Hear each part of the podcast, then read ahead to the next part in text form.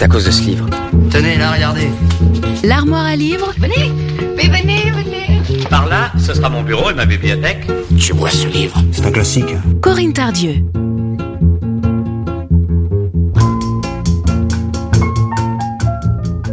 Bonjour à toutes et à tous, de nouveau ensemble dans l'armoire à livres. Et aujourd'hui, je vous propose le roman de Claudie Hunzinger, La langue des oiseaux. La langue des oiseaux, c'est l'histoire de Zaza et de Sayo. Zaza, elle est romancière et elle quitte Paris pour aller dans les montagnes étudier la langue des oiseaux.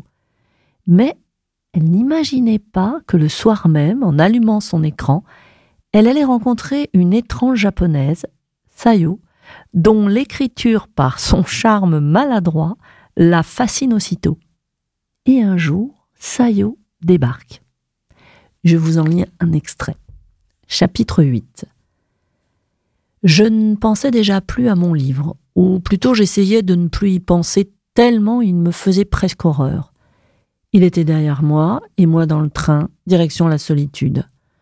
Je ne savais pas que le hasard m'avait catapulté au fond, dans le puits, cette case du jeu de loi au milieu du labyrinthe, où il faut attendre qu'un autre joueur tombé à son tour vienne vous délivrer. Je me suis donc retrouvé seul, là-bas, dans les arbres, et pour longtemps. Mais j'avais enfin un coin où organiser mon campement et rallumer un feu personnel, minuscule, intérieur.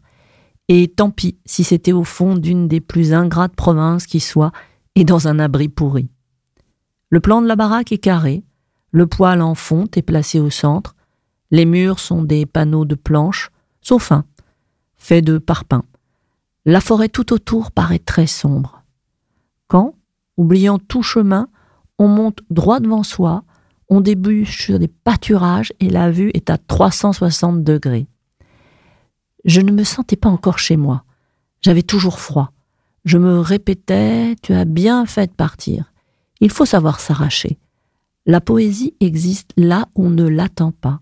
Surtout, ne t'attends à rien dans d'autres qu'à la vie. J'étais prise dans du concret. Vivre de rien, c'est très concret. Terre à terre même. La compote de pommes, les noix cassées, le riz à pas brûler, le froid qui s'insinue, le rôle du poêle, le bois à fendre, la résine qui poisse les doigts, les cendres à vider, mes promenades à pied, dans des forêts, au début toutes pareilles, dix kilomètres sans me perdre malgré les embranchements tous identiques qui me ramenaient à chaque fois au centre du labyrinthe, dans la case du puits, et les grosses chaussures à faire sécher.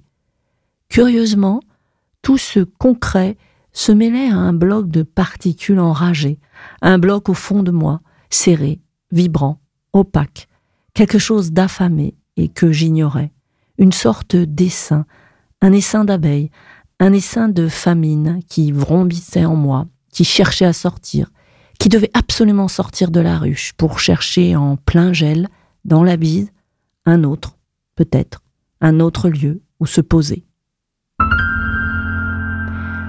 Voilà, c'était La langue des oiseaux de Claudie Usinger.